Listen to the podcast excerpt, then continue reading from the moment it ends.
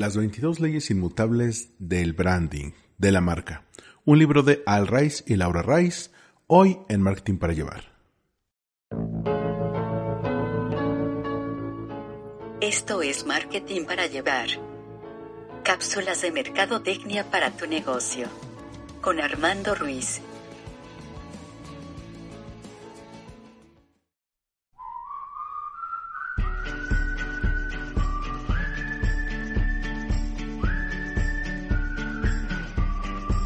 Te doy la bienvenida una vez más a Marketing para Llevar, cápsulas de mercadotecnia para tu negocio. Yo soy Armando Ruiz, me puedes encontrar en Twitter y en Instagram como Armando-MKT y el podcast Marketing para Llevar lo puedes encontrar en Spotify, Apple Podcast, Google Podcast, Evox, Himalaya, casi cualquier plataforma en la que tú acostumbres escuchar o descargar podcast, ahí me puedes encontrar.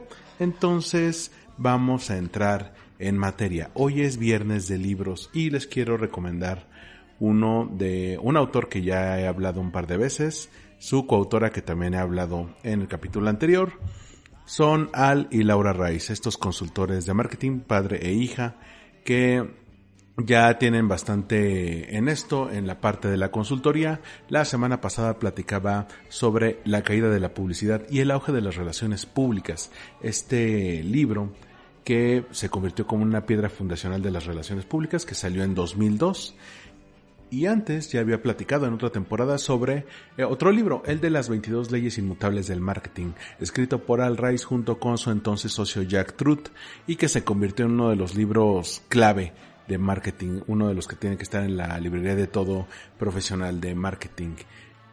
Unos años después, ya padre e hija estableciendo su agencia Rice and Rice, pues se metieron a el tema del branding. ¿Qué es branding o construcción de marca? Es uno de los términos de marketing que se pusieron de moda durante los años 90 y hasta el día de hoy se sigue utilizando. De hecho, todo el mundo está convencido de que construir una marca importante para su producto o servicio es la única forma de sobrevivir en este entorno sobresaturado de ofertas. Encontramos marcas en todos lados, en internet, lo encontramos en el supermercado, lo encontramos en las tiendas online. A veces tenemos una idea de qué producto queremos y nos salen cientos de marcas. En otras ocasiones ya tenemos muy bien establecida qué marca vamos a comprar. Por, ejemplo, en el caso de las commodities, estos productos que compramos en el super una y otra vez, por ejemplo, papel de baño o refrescos, marcas de agua, eh, cuestiones de higiene personal, algunos shampoos, desodorantes, algún tipo de producto que ya no lo tenemos que pensar porque ya lo tenemos casi en automático cómo se crean estas marcas.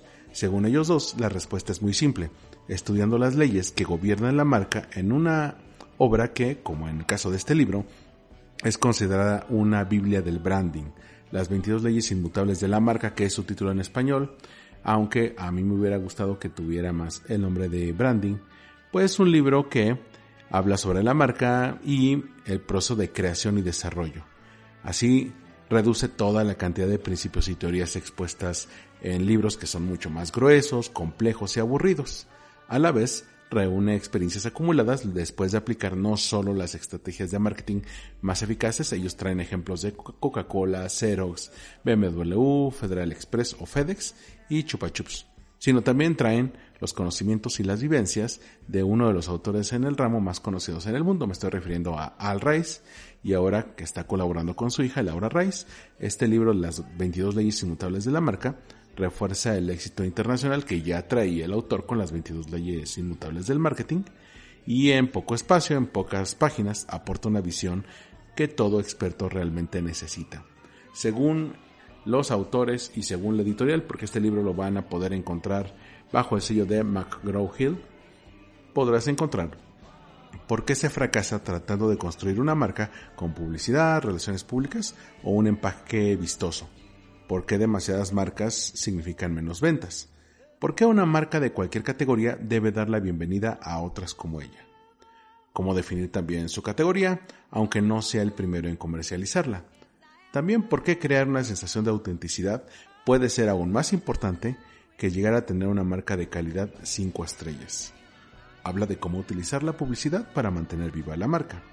¿Por qué una buena publicidad tradicional puede ser el nexo para el proceso de construcción de una marca? ¿Por qué dar a la marca el nombre apropiado y por qué esto puede ser más importante que la marca misma y tal vez lo más importante de todo, cómo apropiarse de una palabra que ya está en la mente de los clientes. Cuando les platicaba de las 22 leyes inmutables del marketing, les decía que Al Rice junto con Jack Truth habían hecho mainstream, habían lanzado a la fama el término posicionamiento. ¿Qué es posicionamiento? Es la imagen mental o la palabra que una marca ocupa en la mente del consumidor. Ya les había mencionado, si tomas alguna categoría, por ejemplo, hamburguesas, no es lo mismo el concepto que tienes de McDonald's, que a lo mejor es una hamburguesa un poco más chica, un poco más para los recuerdos de la infancia, que Burger King, que es una hamburguesa que es a la parrilla, o Carl Jr., que es una hamburguesa con un pan un poco de, mayor calidad, o Wendy's, que es una hamburguesa a lo mejor un poco más pro, cuadrada, o Shake Shack, que tiene hamburguesas de alta calidad, que también se refleja en el precio. Todo esto te habla del posicionamiento que tiene una marca. Tú puedes tomar la categoría que quieras.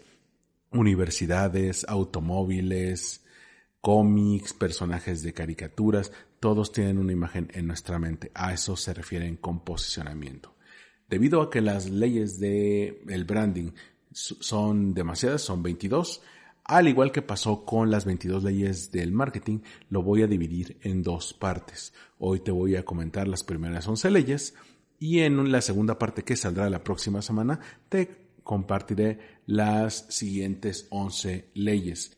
Sin embargo, y tienes que saberlo, esto no es una lectura de libro, no es un audiolibro, es mi reseña y le voy a aderezar con ejemplos más actualizados. No es en ningún momento un sustituto del libro. Yo te recomendaría, en caso de que te guste este libro, lo busques, lo puedes encontrar casi en cualquier librería. Aquí te doy un pequeño tip. También puedes buscar en librerías de viejo o donde puedes encontrarlos de segunda mano. Te va a salir mucho más barato que comprar la edición original. Si lo puedes encontrar en versión electrónica o para Kindle está perfecto. Pero en caso de que no puedas, siempre busca este tipo de información. Es un libro que no te puedes perder, que tiene que estar en tu librería personal si eres un profesional de marketing. Así que vamos con las primeras 11 leyes. La primera ley es la ley de la expansión. Lo que comentan los autores aquí es que el poder de una marca es inversamente proporcional a su amplitud. Usualmente, cuando una marca quiere vender más, lo que hacen es sacar más productos o subproductos dentro de su categoría. Aquí el libro abre con los casos de Chevrolet y de Ford.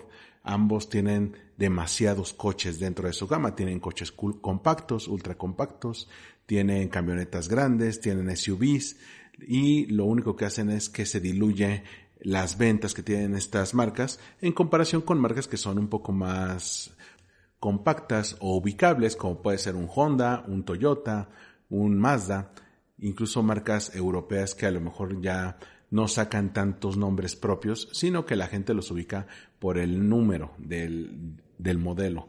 Lo que aquí mencionan los autores es que cuando las marcas quieren expandirse, lo que hacen es perder el valor de la marca. Aquí un ejemplo muy claro es Crest, la línea de pastas de dientes que tiene Procter Gamble, que tiene 38 variedades distintas.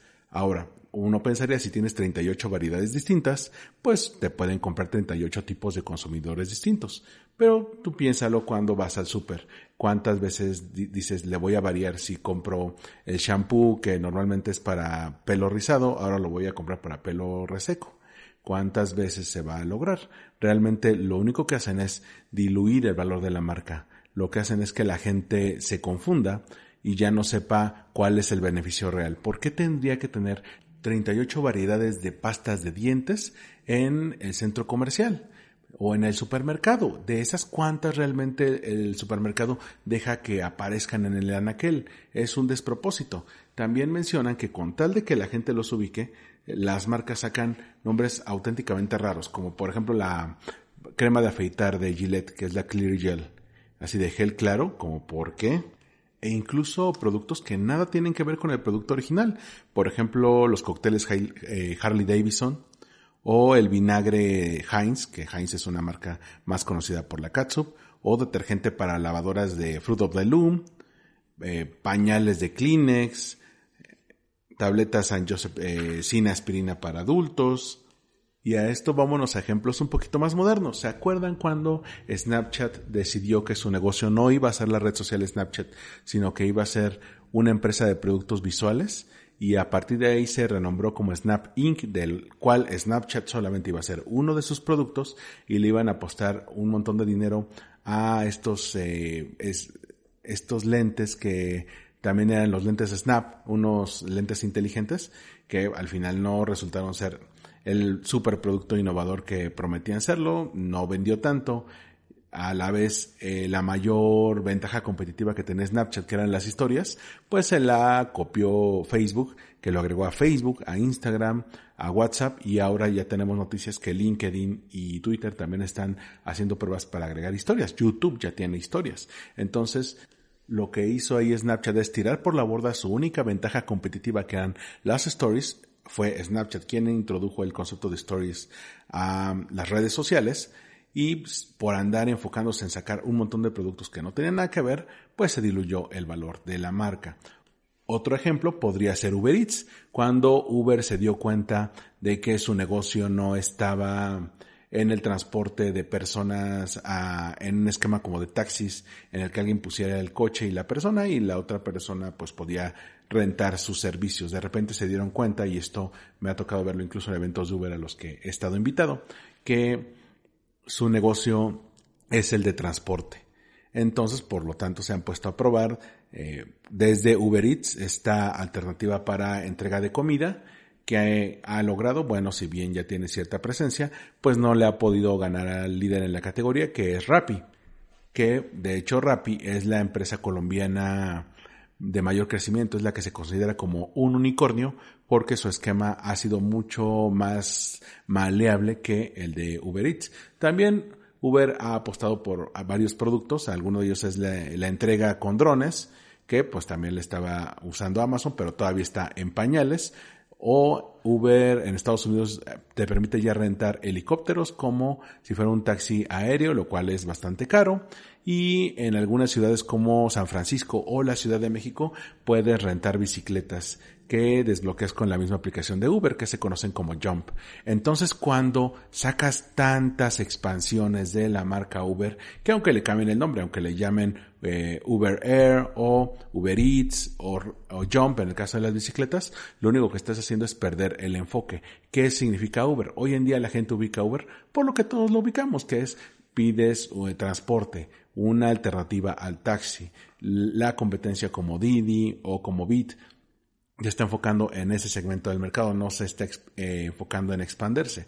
Por eso en algunos países como en China, Didi, que pudo correr exitosamente a Uber de ese primer puesto, lo pudo sacar del mercado chino, pues lo hizo porque se enfocó solamente en el transporte de personas mediante automóviles. No se puso a pensar que podría vencerlo en otros campos. Ahora ya está cayendo en lo mismo porque ya sacó Didi Food Didi Food está enfrentándose al mismo problema que tiene Uber Eats y tienen que ver cómo le va a ganar a, ganar a Rappi en esa área. Los autores mencionan que en la mayoría de las empresas se enfatiza el corto plazo, es decir, que extiendan la línea, que tengan muchas más variedades, tener megamarcas. Y ahí se mencionan que cuando estas empresas usan este tipo de estrategias, dicen es que tenemos a la megamarca, digamos Chevrolet, y sus submarcas, que son el Beat, el Corsa, el Aveo, todos esos. Entonces hace que simplemente la gente no los ubique bien, porque ellos compran un Chevrolet, no compran un Corsa o un Aveo o un Camaro. O cuando compran un Camaro no le dicen un Chevrolet, le dicen un Camaro.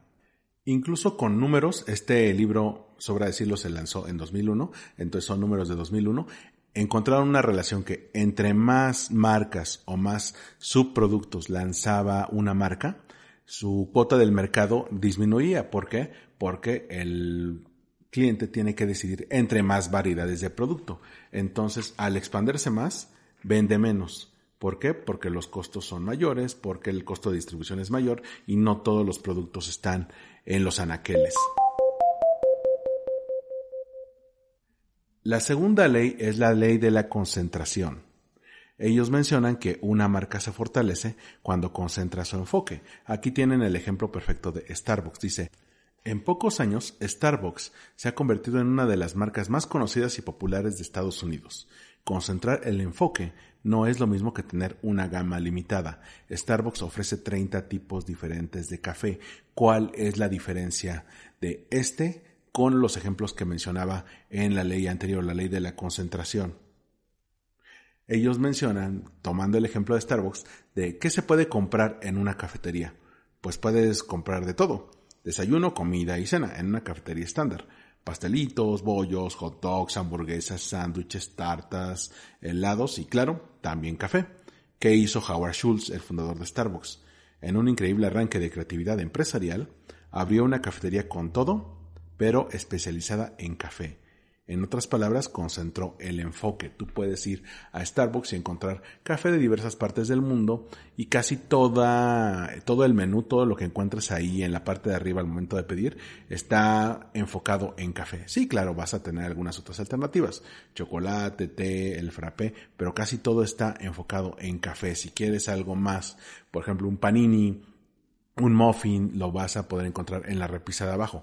En otra categoría visual, la gente va a Starbucks principalmente por café. Es el principal enfoque, es el principal producto que te está vendiendo Starbucks. Tal vez a ti te interese comprar otro tipo de cosas. Yo personalmente cuando voy a Starbucks me compro un té de menta frío porque me dura mucho tiempo y puedo concentrarme ahí mientras estoy haciendo otras cosas. No me gusta mucho el café de Starbucks.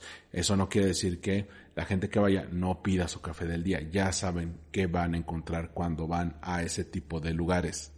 Tú podrías decir, bueno, es que es un caso aislado. ¿Cuántos Starbucks hay por ahí? Bueno, toman aquí otro ejemplo, el de Subway. Subway entra en la categoría de restaurantes delicatessen y ellos dicen que se puede tomar en un delicatessen. Pues de todo, de todo, ensaladas, sándwiches calientes y fríos, tres tipos de roast beef, cuatro clases de jamón, cinco de queso, todo tipo de bollos, tres tipos de pepinillo, cuatro clases de pan y cinco de donas. Donas, galletas, tartas, chocolates, helados y yogurt. También puedes tomar cerveza, agua, café, té y refrescos de todo tipo. Puedes encontrar revistas y periódicos, tabaco, billetes de lotería, todo en restaurante delicatessen decente, se enorgullece de tener de todo. ¿Qué hizo Fred De Luca, el emprendedor que llevó a Subway a la cima? Redujo el enfoque a un solo tipo de sándwich. El sándwich submarino, el Subway, el largo. Cuando se contrae una marca, en lugar de expandirla, ocurren grandes cosas. En el caso de, de, Luca, su inspirada y arriesgada ocurrencia fue ponerle un buen nombre. Le llamó Subway a su cadena.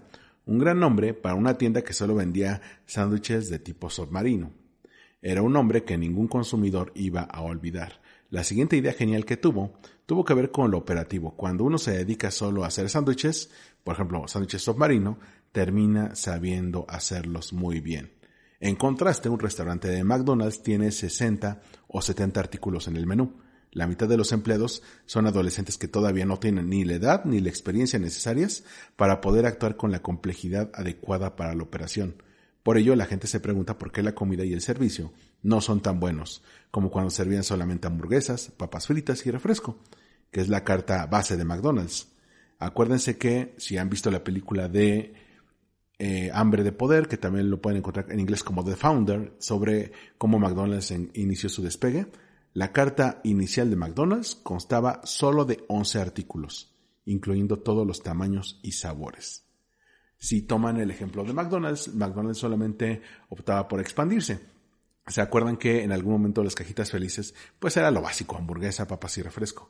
Ahora puedes encontrar tantas combinaciones que te puedes hacer bolas. Le puedes meter fruta, ensalada, nuggets y todo tiene que tener el juguetito. A veces simplemente se confunde la gente. Aparte las eh, opciones de hamburguesas, aparte las opciones de lo que se conoce como el dólar menu, estas cosas baratas como la hamburguesa con queso sencilla que te cuesta el equivalente en Estados Unidos a un dólar. Pero también tienen en el Mac Café porque con el éxito de Starbucks dijeron vamos a poner también un área de café que tiene que estar en todas nuestras sucursales cuando la gente no va a McDonald's por un café, va por hamburguesas, va por cajitas felices, por cosas más engordadoras, no van por un café. Si quieren ir por un café, van a Starbucks. Aquí una pequeña acotación, sí se nota mucho los años del libro porque traen ejemplos que ya no se adaptan mucho a los tiempos. Por ejemplo, mencionan en este mismo eh, en, este mismo apartado, en esta misma ley, la, ley del enfoque, pues el ejemplo de Toys R Us, una cadena de supermercados que se concentró y solamente vendía juguetes. Si ustedes han seguido las noticias como yo, sabrá que hace un par de años Toys R Us quebró y ya prácticamente no existe. ¿A qué se debe eso? A que no pudo competir con Amazon y las opciones de comercio electrónico. Ya no tienes que ir a pararte a una juguetería a comprar el juguete que quieres, sobre todo si eres un coleccionista o estás buscando algo en específico. Ya lo puedes pedir por Amazon y te llega. Entonces, pues sí, es la pata de la que coge el libro, no se actualiza. Aún así, trae algunos ejemplos que siguen hasta nuestros días. Por ejemplo, cuando empezó Domino's Pizza, no solamente tenía pizza, también tenía estos sándwiches como los de Subway, ya no los tiene. Cuando Little Caesars empezó, vendía pizzas, camarones, pescado cubierto con papas fritas y pollo asado. Quienes hayan ido a un Little Caesars saben que la gente va por pizza. Y es más, la gente va por la pizza de 79 pesos, la pizza barata. ¿Por qué? Porque es lo que ofrece Little Caesars. Por eso en muchos países Little Caesars se está comiendo a la competencia porque no ha sabido la competencia adaptarse a este modelo. Little Caesars tiene pizzas de varios tipos, pero la gente va por la famosa Hot and Ready. Un ejemplo más, Airbnb. Si ven, Airbnb es la empresa de hospedaje de mayor crecimiento y no tiene hoteles. ¿A qué se debe esto? Porque solamente conecta a la gente que tiene alguna habitación o casa o departamento que quiera rentar con la gente que requiere hospedaje para este fin. Bien pudo haberse tragado el éxito a la idea original de Airbnb hubieran dicho, sí, ya que estamos engolosinados en el éxito, pues compremos edificios, compremos zonas enteras, pongamos hoteles boutique, pongamos otro tipo de viajes, si bien tienen su apartado de experiencias, pues es en alianza con los que están ofreciendo el hospedaje. Entonces imagínense que se convierte en una agencia de viajes o en una cadena hotelera. No, Airbnb dijo, este es mi enfoque y ahí me quedo. Por otro lado, tenemos a Uber que está perdiendo el enfoque. Y eso ya se refleja en que Uber cuando salió a la, eh, a la bolsa, pues registró pérdidas. Ahora cerró su año fiscal, también registró pérdidas. Todavía no se convierte en un esquema de negocio rentable. ¿O qué tal el caso de WeWork? WeWork pues es el líder de espacios de coworking que de repente y de hecho hay muy buenos artículos y videos de Business Insider al respecto que de repente con ese dinero empezaron a comprar escuelas y empezaron a comprar eh, lugares de surfing o a patrocinar a deportistas. Perdieron el enfoque y ahora se habla del fracaso de WeWork que está casi en la bancarrota, que tuvo que renunciar su CEO y ver cómo lo están salvando, porque no es posible que una empresa que tenga tantos números de ventas esté registrando pérdidas. La tercera ley es la de la comunicación. El nacimiento de una marca se consigue con comunicación, no con publicidad. Y esto tiene que ver con lo que te comentaba en la reseña pasada, la de la caída de la publicidad y el auge de las relaciones públicas. Tú tienes que apostarle a la comunicación corporativa, particularmente a las relaciones públicas, para crear esta reputación de marca, no tanto a la publicidad. La publicidad te sirve muy bien para marcas establecidas que requieran recordación, que requieran constantemente decirle a la gente, aquí estoy. Y estoy contigo siempre, he estado contigo, puedes seguir confiando en mí. Cuando tienes que hacerte de nuevas credenciales, ya no le puedes apostar a la publicidad. Te recomiendo una estrategia de marketing integral con un enfoque en relaciones públicas. Aquí traen el ejemplo de The Body Shop. The Body Shop nació en 1976. Su fundadora, Anita Roddick, se centró en el concepto de los productos cosméticos naturales, hechos a partir de ingredientes puros, sin pruebas en animales y sin perjudicar el medio ambiente tampoco perjudicaba a las personas de los países de origen de los productos, a sus comunidades. Casi sin publicidad, pero con mucha comunicación, The Body Shop se ha convertido en una marca mundial muy fuerte. Las marcas grandes, si ven, ha sido más por la recomendación, el boca a boca, de repente las mencionan en películas, las mencionan personajes, las mencionan líderes de opinión, influencers, casi todas las marcas grandes que nacieron, digamos, del 95 para acá, o del 2000 para acá, van con ese esquema. El ejemplo más eh, sencillo son las redes sociales. Las redes sociales no suelen pagar publicidad, como por ejemplo Facebook, Twitter, Instagram, LinkedIn, son redes sociales que no suelen pagar publicidad. En cambio, redes que ya se están viendo en problemas, por ejemplo, Lazo o Snapchat, sí han tenido que pagar. algunas como TikTok sí han tenido un crecimiento orgánico, pero de repente le dan una pequeña patadita de apoyo con publicidad, y, pero no se ha convertido en una red líder. Las redes líderes han sabido establecer este tipo de comunicación sin publicidad. Amazon lo ha logrado. Por ejemplo, si ya nos vamos al e-commerce, Mercado Libre lo ha logrado, aunque, aunque después lo metió con publicidad.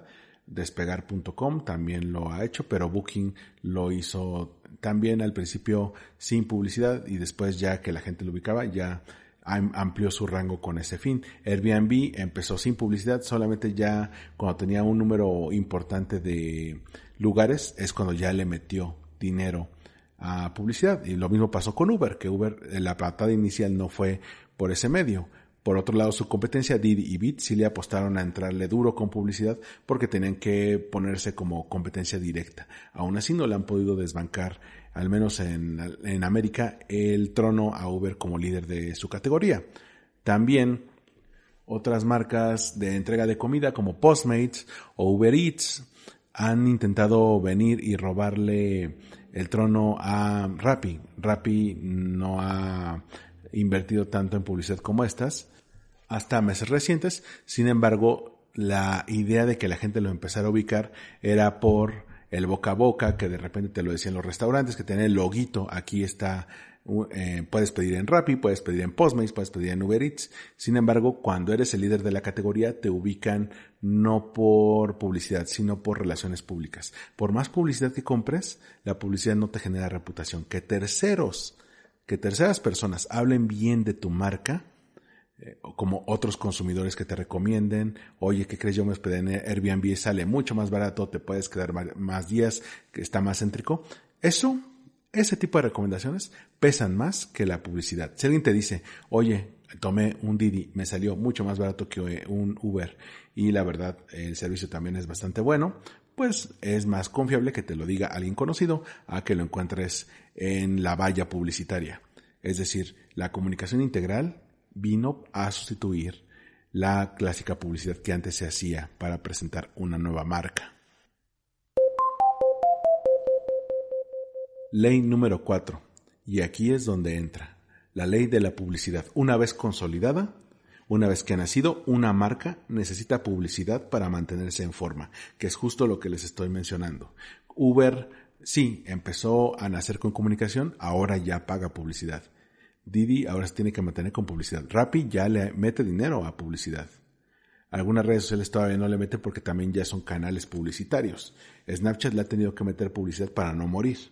De hecho, los autores mencionan que el presupuesto de publicidad de una empresa es como el presupuesto de defensa de un país. Las enormes inversiones en publicidad no le aportarán nada, solo evitarán que la competencia les quite cuota del mercado. Es decir, un país, su presupuesto de defensa no es para, no necesariamente para conquistar otros países, sino para defenderse, para evitar que alguien los ataque. Todos esos tanques, aviones y misiles simplemente evitan que un país sea invadido por sus enemigos. Las relaciones públicas son una herramienta poderosa, pero tarde o temprano la marca pierde su potencial de comunicación. Este proceso suele ocurrir en dos fases. La primera fase implica el lanzamiento de la nueva categoría.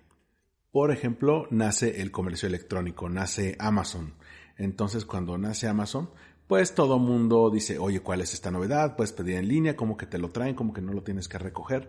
Y la prensa se llena de artículos mencionando la maravilla que es Amazon. La segunda fase es cuando ya se consolida esta empresa como la pionera o la líder de la categoría. Sí, pueden llegar eBay o puede llegar Mercado Libre o Etsy, pero la gente ya va a ubicar Amazon como referencia del comercio electrónico. Una vez que ya se tiene consolidado este lugar, que ni siquiera tiene que ser el de líder, puede ser el segundo lugar o el gran retador, pues ya se va diluyendo la comunicación. Entonces, para mantenerlo, para que la gente te siga recordando, para decir, bueno, estamos ahí siempre, es donde entra la publicidad. ¿Quiénes lo hacen? Usualmente lo, hacen los líderes. Heinz, por ejemplo, o Heinz, habla de la casa favorita, Coca-Cola habla de eh, The Real Thing, el auténtico refresco. Visa es la tarjeta de crédito número uno en el mundo. Barilla, siempre mencioné que es la pasta número uno en Italia. Y Goodyear, el líder en cuanto a llantas.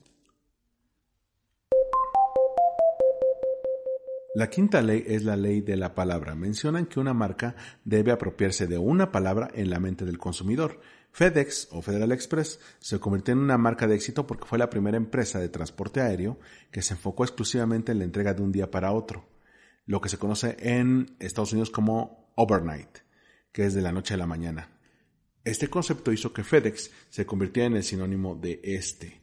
Ahora ustedes pueden tomar ejemplos. A lo mejor la palabra de transporte por una app o taxi por una app ya la tiene Uber. Ya se la ganó a otras como Didi o como Bit. Incluso ya se la ganó a los mismos taxis. El concepto de hospedaje en una app ya la tiene Airbnb. Bien, lo pudo haber tenido despegar.com o booking.com o alguna aplicación de una cadena de hoteles, pero la tiene Airbnb. La categoría de comercio electrónico o eh, pedidos online incluso ya tiene una palabra propia que es Prime, que la lleva Amazon. Entonces, pues Amazon ya tiene esta categoría de comercio electrónico, pero si quieres una entrega de un día para otro, ya no tienes que esperar los 3, 4 días de entrega estándar, pues puedes pedir Prime. Y este es el concepto que tiene Amazon en la mente del consumidor. Coca-Cola, pues es la bebida auténtica, el auténtico refresco. Esta palabra resume los beneficios de este producto y qué es lo que te puede ofrecer. Es más, pongámoslo a otro nivel. ¿Cuántas veces les ha tocado que ya el nombre de la marca es el nombre de la categoría. Puedes pedir un producto de otra marca y le vas a seguir diciendo el nombre de la categoría principal. Aquí te van algunos ejemplos. Cuando dices pásame un Kleenex y te dan de otro, de Elite, ¿no? Entonces ya Kleenex se convirtió en el sinónimo de, eh, de los pañuelos desechables.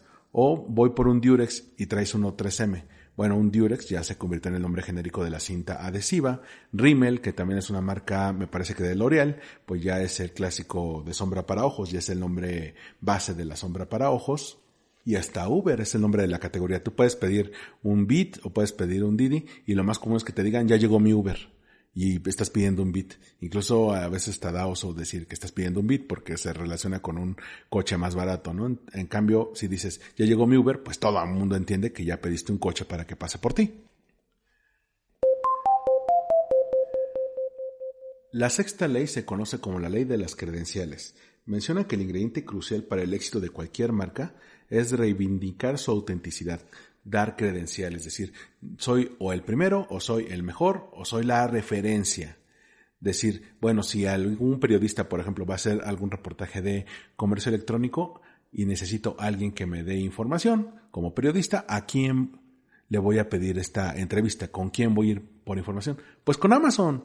Oye, Amazon no puede, pues con Mercado Libre. ¿Qué pasaría si se hace una feria de comercio electrónico que me tocó ir aún el año pasado y no está Amazon? O no está Walmart, que también está apostando al comercio electrónico. Pues es como si en la Liga de la Justicia no estuvieran Superman y Batman. Es decir, faltan las credenciales necesarias. Cuando una marca ya tiene el suficiente prestigio, ya se puede convertir en referencia en el sector. Si vas a hablar de economía colaborativa, es decir, este esquema en el que una app junta a los que ofrecen un servicio con los que pueden comprarlo, pues a quién te vas a acercar justamente a Uber, a Rappi, a Airbnb, si vas a hablar de la industria automotriz, pues te vas a acercar con aquellas marcas que estén muy bien establecidas en tu país. En el caso de México, pues usualmente van con Volkswagen o con Toyota, han ido con Honda o con General Motors, incluso con Ford. ¿Por qué? Porque son marcas que están establecidas en el territorio mexicano que se ubican perfectamente bien. También conforme esto va cambiando, conforme el mundo cambia, la tecnología cambia y también los gustos de los consumidores, pues una marca puede perder credenciales. Por ejemplo, Polaroid y Kodak pues perdieron credenciales en el mundo de la fotografía, primero porque llegaron las cámaras digitales y hoy en día pues porque no hay una marca en cámaras, porque ya las cámaras no son solamente cámaras, ya los teléfonos de todos nosotros cuentan con cámaras e incluso estás buscando aquel teléfono que tenga más cámaras o más lentes que te permitan tomar mejores fotos. Entonces ya estas dos marcas ya no son referencia en el mundo de la fotografía. Toys R Us ya no es referente en el mundo ni de los juguetes ni del comercio, pues porque ya quebró. Blockbuster ya no es referente en la renta de videos porque ahora si quieres saber cómo está moviendo el mundo de las películas bajo demanda o en streaming, vas con Netflix. Vas con Netflix o vas con Amazon Prime para que alguien te explique cómo se está moviendo o con YouTube, que ya tiene oficinas en algunos países donde tiene un mercado muy fuerte.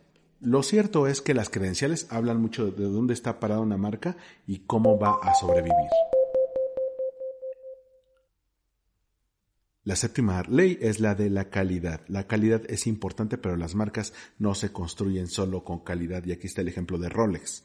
Los relojes Rolex se han convertido en la marca de relojes de lujo más conocida y vendida del mundo. ¿Tiene algo que ver con el éxito de la marca? Tal vez no. ¿Fabrica Rolex relojes de calidad? Quizás sí. ¿Esto importa? Pues tal vez no. ¿Qué es la calidad? Todo el mundo piensa que se puede distinguir entre un producto de alta calidad y uno de baja calidad, pero en realidad las cosas no siempre son tan obvias. Es más preciso un Rolex que un reloj Timex, seguro que es así. Saca mejores fotos profesionales una Nikon que una Pentax. Da mejores problemas mecánicos un Mercedes-Benz que un Cadillac. Ofrece un mejor servicio de renta de coches Hertz que Alamo. O escribe mejor una Mont Blanc que una Cross. Ya dependerá de si lo conoces. O sabe mejor una Coca-Cola que una Pepsi. La gente parece convencida puesto que Coca-Cola vende más que Pepsi. Sin embargo, en las pruebas de sabor a ciegas, el famoso reto Pepsi, la mayoría prefiere el sabor de Pepsi. ¿A qué voy con esto? Muchas veces de observar la realidad por parte de los autores les ha llevado a una conclusión. Eh, esta es de que existe muy poca relación entre el éxito en el mercado y el éxito en las pruebas de comparación entre marcas.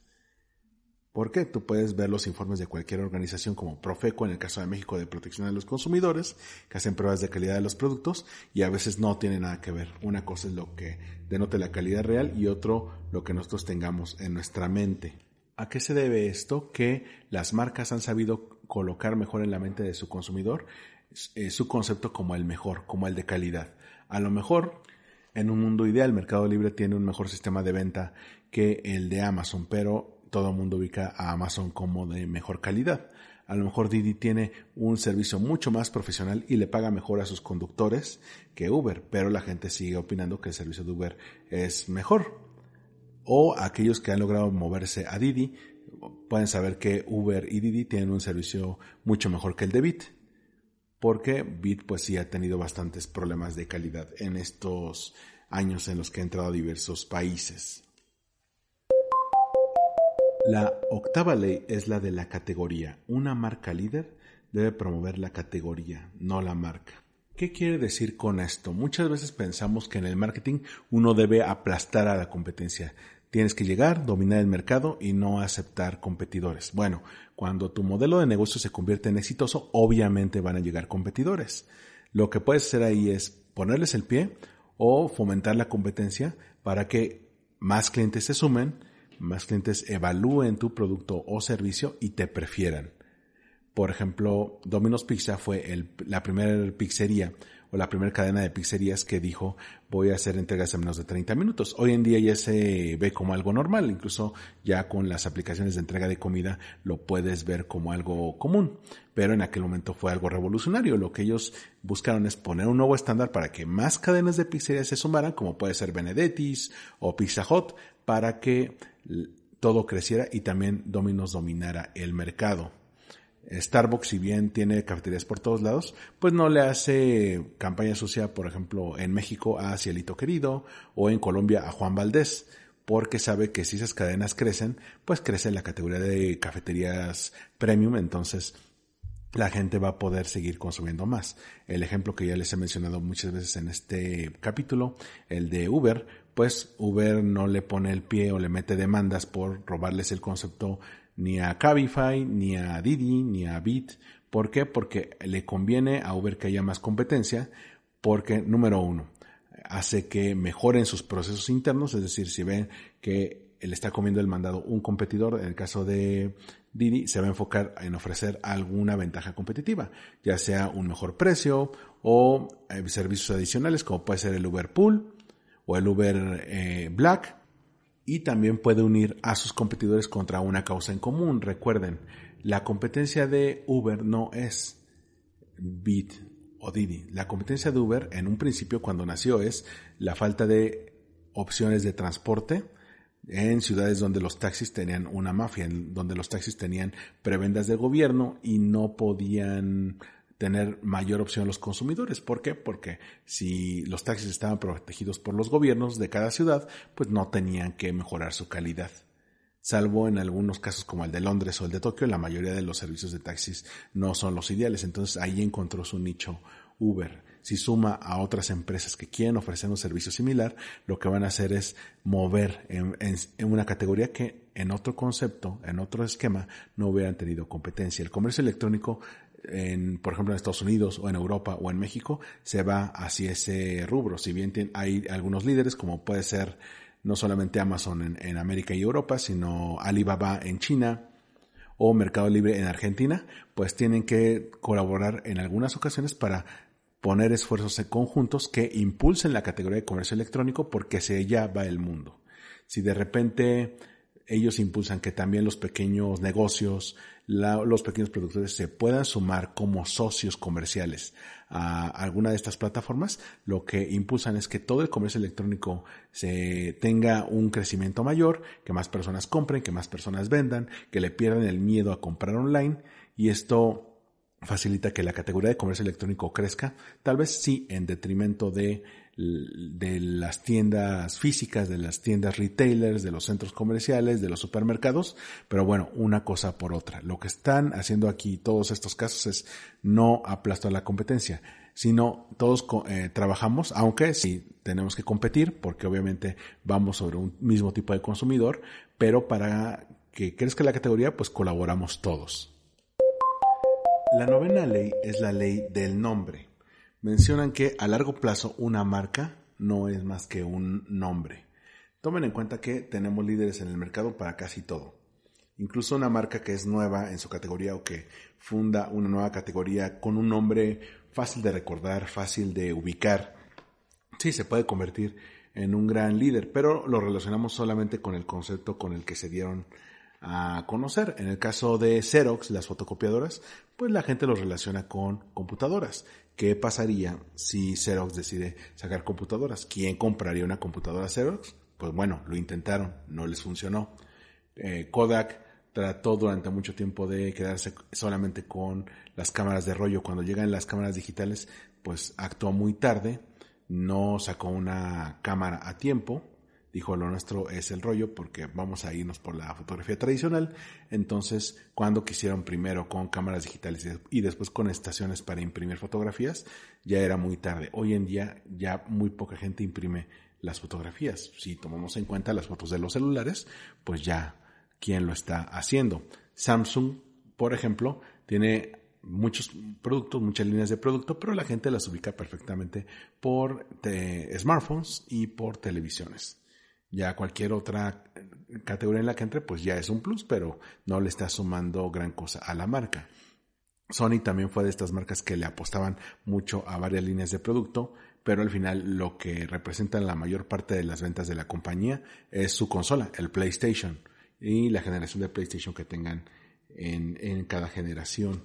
En el caso de Uber, pues sí tenemos el nombre, pero de repente saca Uber Eats y bueno, no es el líder del mercado porque no transfiere la calidad que trae en los transbordos en coche a la entrega en bicicletas o en motocicletas. Por eso cuando saca su línea de bicicletas estas rojas, ya no les puso Uber Bike, les puso eh, Jump, porque tenían que tener otro nombre y a ver si así funciona. Lo que aquí mencionan los autores es que sí, el nombre de la marca puede definir muy bien un producto, pero tiene que saber en qué ligas está jugando. Si se va a ligas que no tienen nada que ver con el producto que los lanzó a la fama, pues van a perder este enfoque.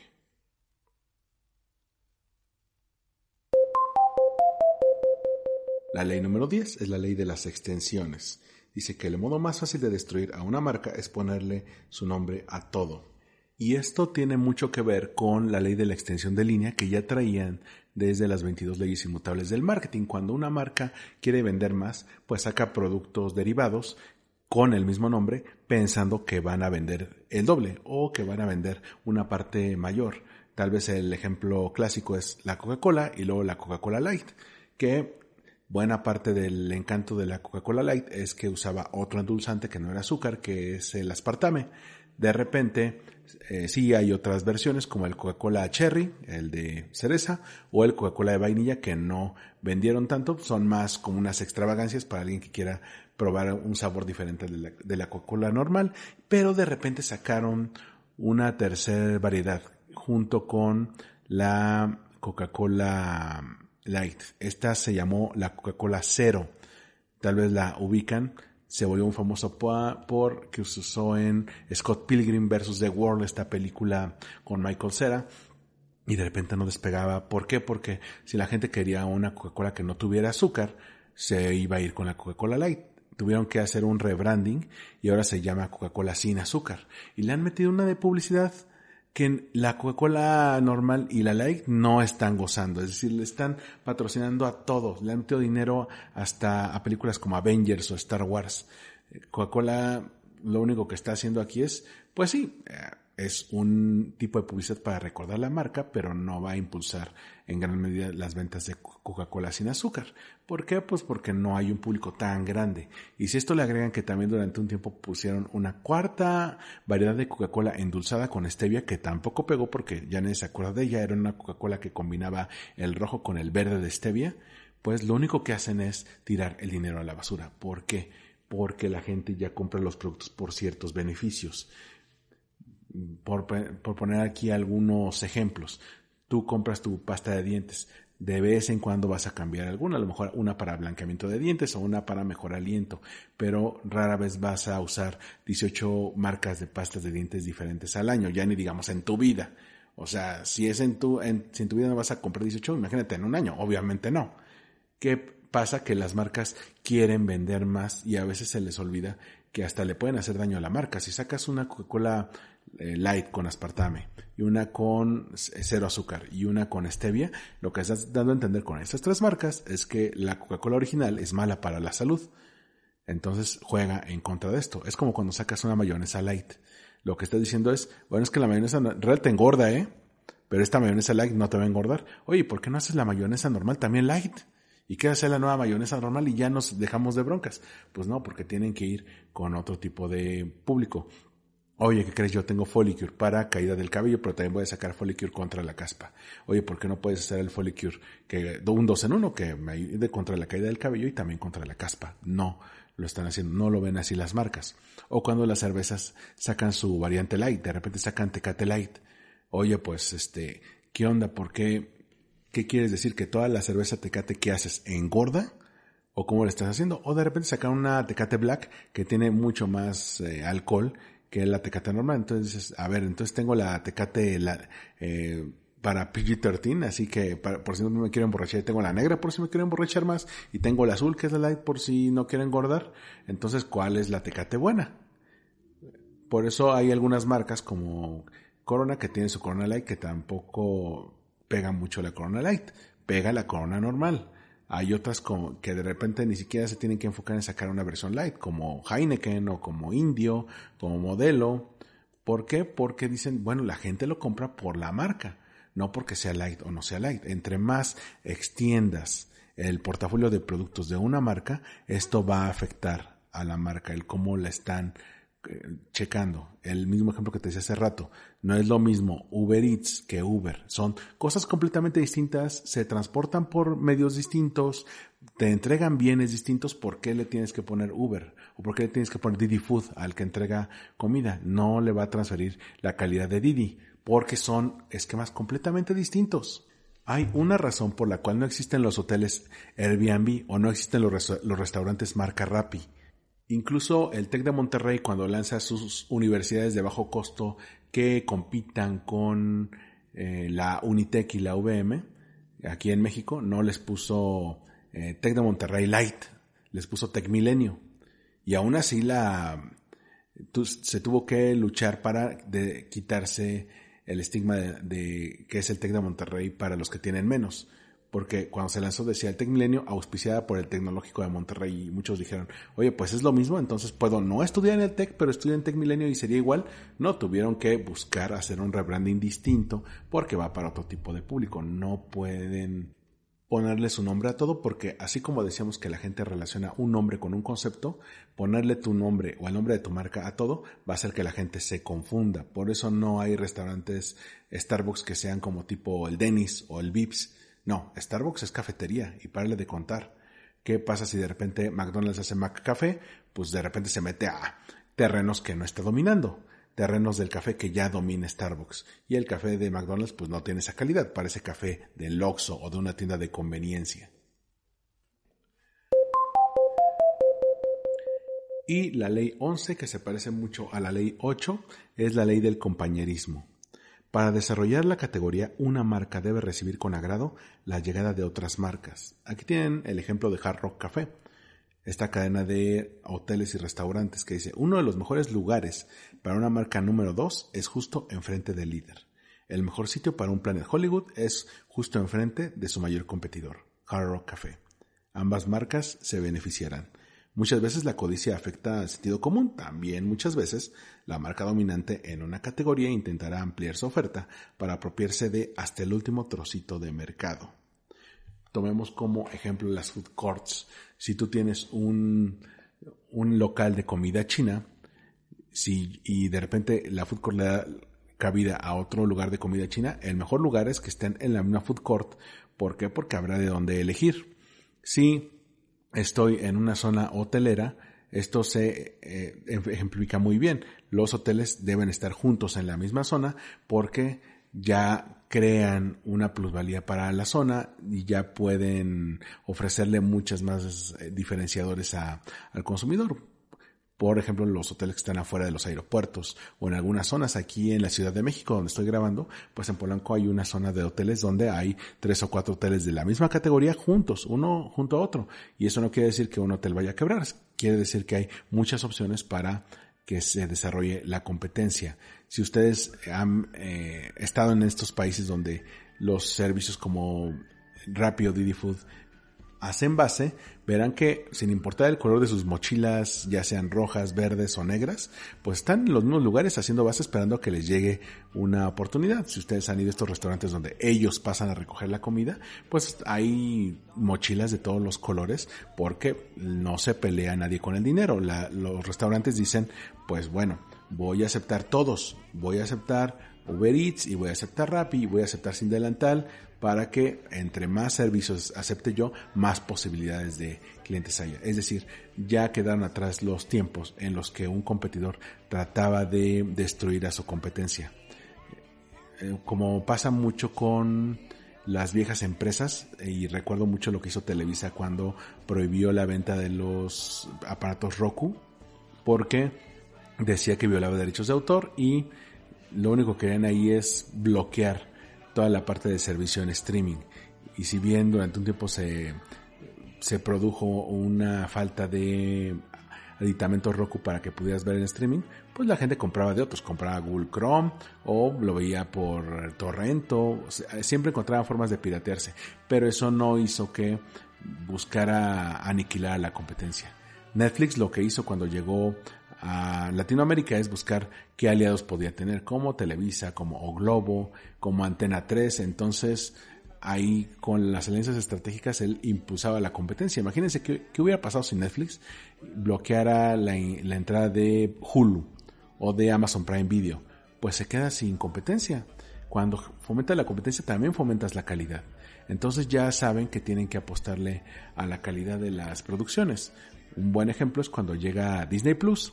Disney Plus creía que se iba a comer el mercado muy fácil por todas las propiedades originales que traería, pero se les olvidó producir contenido nuevo porque ellos vieron muy para abajo a Netflix que está constantemente sacando contenido original. Entonces no le apostaron a contenido nuevo y cuando acabó de Mandalorian pues se fue buena parte de sus consumidores porque no supieron crear compañerismo, no supieron impulsar una agenda dijeron, nos vamos a quedar solamente con nuestras producciones y una que otra original no vamos a producir más, como lo estaban haciendo todos sus demás competidores, que ya habían llegado, ya habían establecido las reglas y todavía dominan el mercado.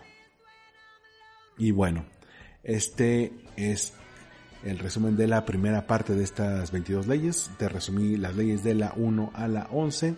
La siguiente semana te diré las leyes de la 12 a la 22 para que las puedas tener ahí fresquecitas. En caso de que algún otro ejemplo te llegue, por favor contáctame en Twitter y en Instagram como Armando-MKT, MKT de Marketing. Nos escuchamos en el próximo episodio de Marketing para Llevar. Hasta la próxima.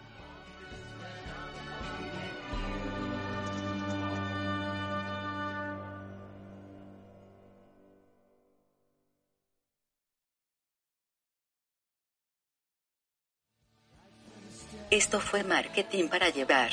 Una producción de All This Blog. Disponible en iTunes, iVoox y en allgreenirisblog.com.